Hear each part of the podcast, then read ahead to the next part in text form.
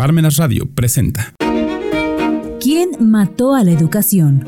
Una óptica reflexiva de la educación oficial actual, con la maestra Rosa María Zúñiga.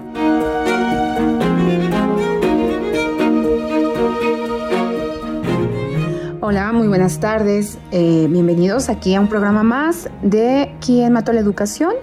Aquí por Parmenas Radio y vamos a platicar sobre la PTU.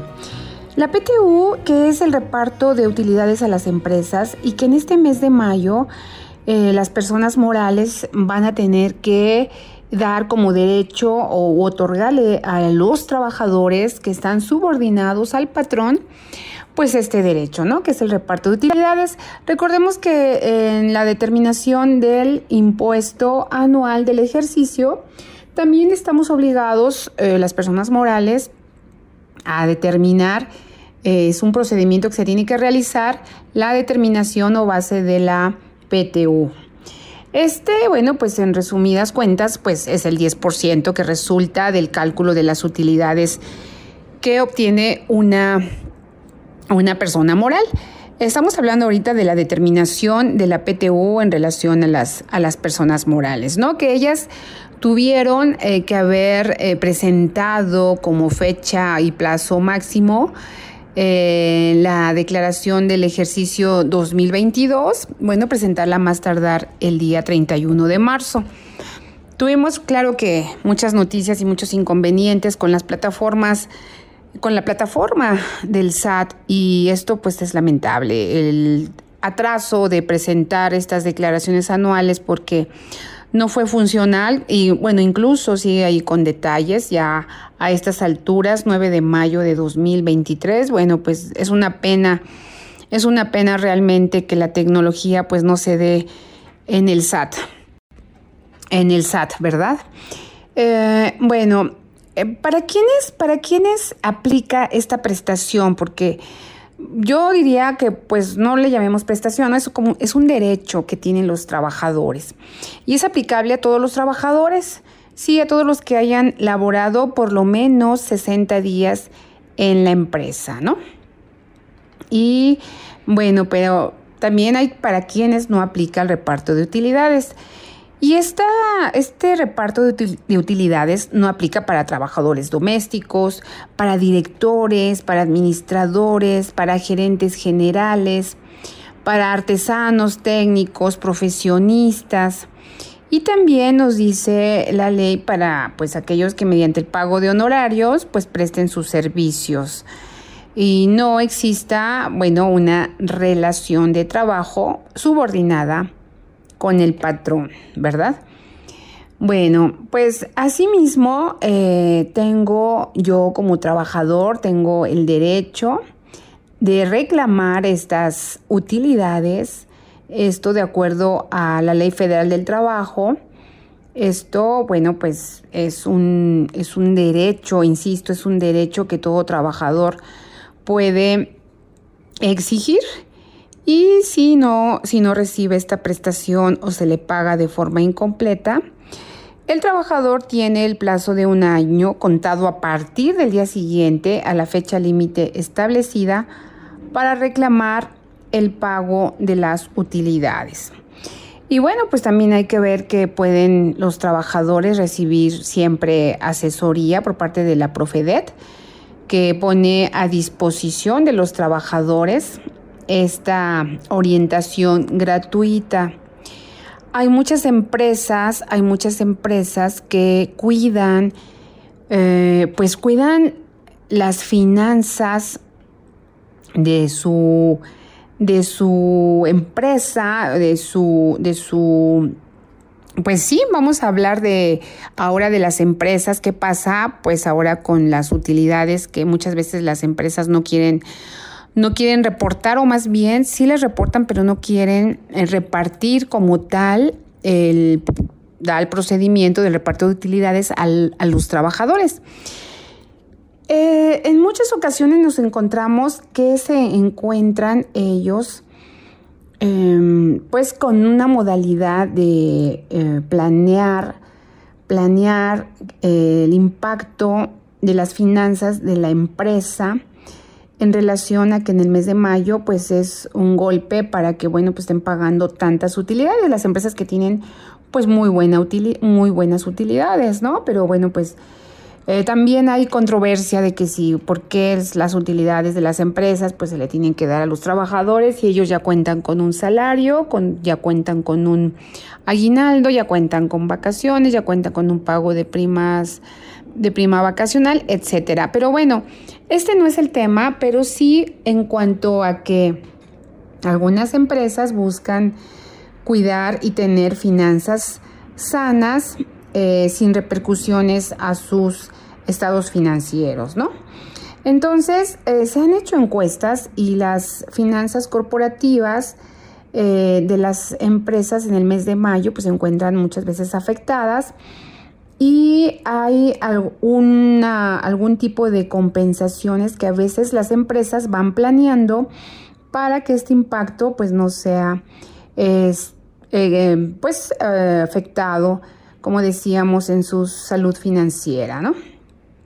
Bueno, entonces, eh, muchas de estas empresas, muchas de estas empresas organizan eh, o realizan, perdón, el pago de la PTU, pues sí, conforme a lo establecido por la ley, pero también fijan a veces una implementación de un bono complementario o fijan un reparto de PTU garantizado, ¿no? Entonces, eh, las empresas buscan equilibrar esta economía en sus finanzas para que también, bueno, eh, tengan ellas unas, repito, unas finanzas sanas, pero sin descuidar el capital humano, ¿no? Que es una, el recurso humano es el recurso más importante que toda empresa va a tener.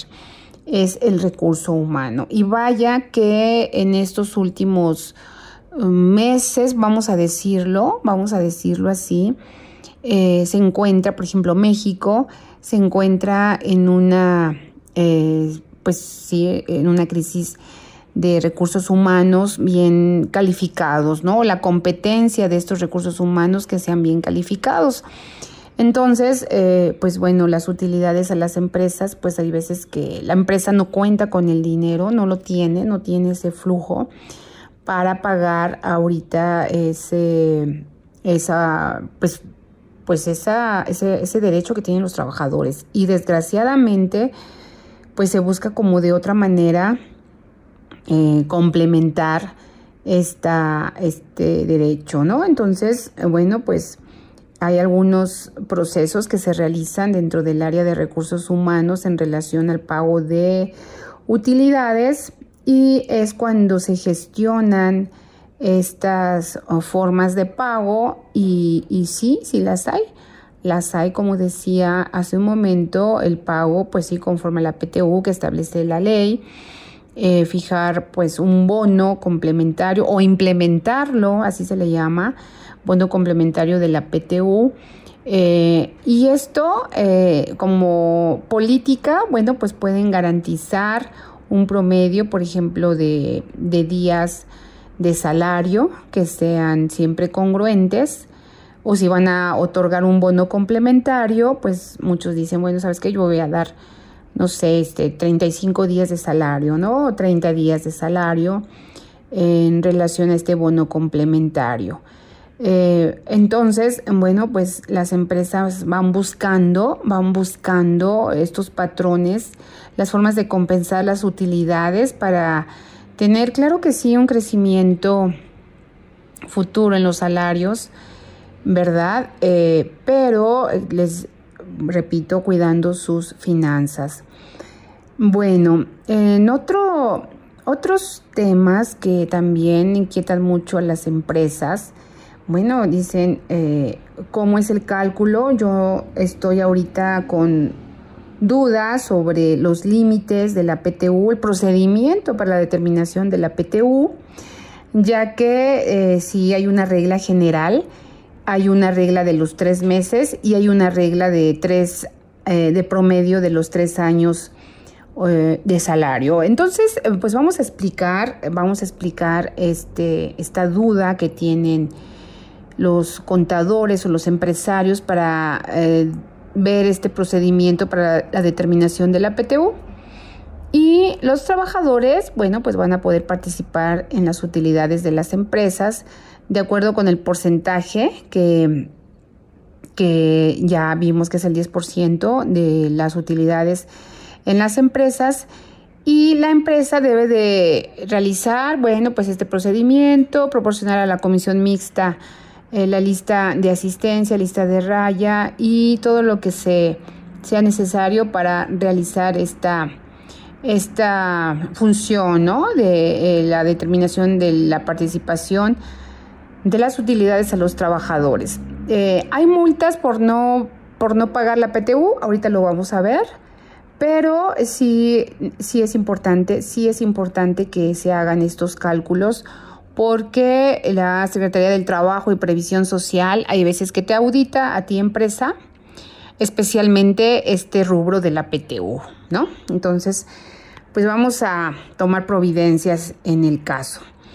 Y la regla general, la regla general para el cálculo y determinación de la PTU es, calculando el 10% de la renta grabable, ¿no? Como eh, comúnmente lo habíamos venido realizando y esto eh, se considera, para esto se consideran salarios percibidos y días trabajados, valga la redundancia, de los trabajadores en las empresas. Entonces hay que, hay que ver estas consideraciones de salarios percibidos y días trabajados, por lo cual ya debemos de tener un escenario con estos datos. Hay otra regla, la regla de los tres meses, donde vamos a determinar el monto de los tres meses del salario base de reparto para cada uno de los trabajadores eh, y para también los trabajadores de confianza, pero que tengan derecho a la participación de la PTU. Y se debe de calcular con los tres meses de salario con base en el salario base de, reparto como tope. Y bueno, pues esta es otra regla que debemos de considerar. Y ahorita vamos a ver un ejemplo. Y la regla de tres años, como decíamos, ponderados o promedio, ¿no? Donde pues se tiene que realizar el promedio de la PTU recibida en los últimos tres años por cada trabajador. Es decir, determinar este promedio recibido en los últimos tres años por cada trabajador. Hay muchas dudas porque dicen, bueno, pues ¿cómo voy a saber cuál es el salario promedio del trabajador si tiene apenas un año o tiene dos años conmigo trabajando? Entonces, ahora este dato lo debemos de obtener cuando contratamos al personal y tener un expediente detallado y bien integrado para que la determinación de la PTU eh, la tengamos bien, bien estructurada. Entonces, vamos a ver, eh, hay veces que tenemos que, hay veces que tenemos, mm, en caso práctico, ¿no? Eh, algunos supuestos en los que tenemos una PTU a repartir de acuerdo al 10% de la declaración anual del ejercicio, digamos, 2022 Digamos que tenemos 100 mil pesos a repartir. Bueno, tengo 10 eh, trabajadores. Entonces, si tengo 100 mil pesos y tengo 10 trabajadores, a cada uno le tocaría, bueno, pues 10 mil pesos. Pero en el caso de la regla que decíamos sobre la, la suma de los tres meses de salario de cada trabajador, es decir, este, este, este tope de los tres meses, puede ser que yo el tope tenga eh, por cada trabajador, pues tal vez 20 mil pesos, ¿no?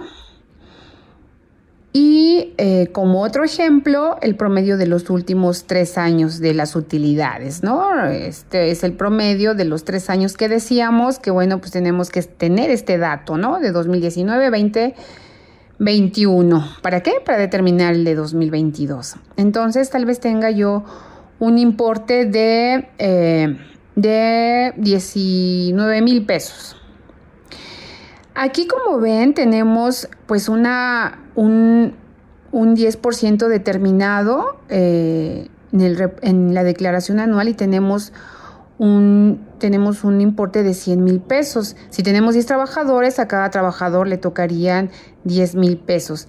Pero si por un lado los tres meses de salario de cada trabajador son 20 mil, es más alto, y mi promedio de los últimos tres años son 19.500, también es más alto. Entonces no puedo repartir estos dos puesto que mi base a cada uno le tocaría 10.000. Entonces me voy por los 10.000. Sin embargo, si mi determinación de este 10%, de acuerdo a la declaración anual del ejercicio 2022, digamos que yo tengo 300 mil pesos a repartir y tengo 10 trabajadores, a cada uno le toca 30 mil pesos. Le tocaría 3 mil pesos, pero ¿qué creen? Tengo el límite de los tres meses y tengo el otro, eh, la otra regla que es el promedio de los últimos tres años de utilidades. Dijimos que en mi promedio de los tres meses, ah, bueno, pues cada trabajador le tocan 20 eh, mil y en el promedio de los tres meses 19 mil 500. Entonces, pues bueno, pues aquí el que le conviene más es el de los tres meses. Es el de los tres meses, le tocaría 20 mil. Es, es el que más le beneficia al trabajador comparándolo con los 19 mil que decía, ¿no? En el promedio de los últimos tres años. Entonces, esto eh, tenemos que hacer nuestros escenarios sin confundir, sin confundir. Punto número uno, ¿cuánto le toca a cada trabajador de acuerdo determinando ese 10% sobre eh, la declaración anual del ejercicio 2021 eh, en el resultado obtenido o la utilidad obtenida multiplicado por el 10%, pues ya te tengo determinada mi PTU, ¿no? Si tengo 10 trabajadores y wow, tengo 300 mil pesos a repartir, bueno, pues cada uno le tocaría 30 mil, haciéndole de una manera generalizada, ¿no? Para medir mi base, para, para determinar cuánto le tocaría a cada trabajador. Sin embargo, le voy a hacer más hincapié a la suma de los tres meses del salario de cada trabajador y lo voy a comparar también con el promedio de los últimos tres años de utilidades. Entonces, estos dos son, esos dos son, puntos son muy importantes. ¿Cuál es el que le beneficia más al trabajador? Bueno, pues esto es lo que vamos a determinar este mes de mayo. Espero que, bueno, pues tengan un exitoso reparto de utilidades eh, muchas, muchas compañías, muchas empresas dicen, bueno, ahorita no me timbres el, no me timbres la PTU. Hay otros eh, comentarios en el que dicen los especialistas que no se, no se timbra, no se timbra la PTU, puesto que es un derecho, no, no es una prestación. Entonces, eh, por supuesto que nosotros como contadores, nuestra opinión es de que pues lo tenemos, si lo vas a repartir y en el momento que lo repartas, lo vas a tener que timbrar. Recordemos que si es un derecho, no es una deducción, no es una deducción y lo hacemos por no vamos a tomar los CFDIs porque pues lo voy a deducir, no es una deducción sí se disminuye a nuestros pagos provisionales, pero no es una deducción. Por eso es la controversia en la que muchos dicen, pues ni lo timbres, ¿no? Pero otro tema que yo les comento que como contadores eh, no queremos tener problemas con la robotización de los prellenados en las propuestas de declaraciones y pagos o declaración anual, donde se van enfocando estos robots a lo que estamos timbrando, a los FDIs timbrados. Y estos nos dan pauta a recordar cuánto pagué, ah, cuánto tengo derecho de acreditarme, ¿no? De, en cada pago provisional. Ah, bueno, aquí le disminuyo mi, mi PTU a partir de mayo a diciembre. Estamos, estamos disminuyendo esa partecita de PTU en cada pago provisional y también en la declaración anual a nuestro resultado fiscal, a, nuestro, a nuestra determinación de nuestro resultado fiscal, tenemos derecho de disminuir la PTU. Si yo tengo una utilidad de un millón de pesos y repartí 200 mil pesos de PTU, bueno, pues le tengo el derecho de restarle esos 200 mil pesos a ese millón de pesos de la utilidad. Pero no es deducción, ojo, no es deducción. Solamente la recomendación que se hace es que se timbre porque los robots o los algoritmos están eh, generándose a merced de los FDIs timbrados, ¿no? Entonces podríamos perder esa disminución de la PTU que estamos pagando en este año 2022 para la declaración anual de 2023. Esta es una sugerencia y bueno, pues esto fue todo por el día de hoy aquí en su programa de Parminas Radio, quien mató a la educación. Hasta la próxima.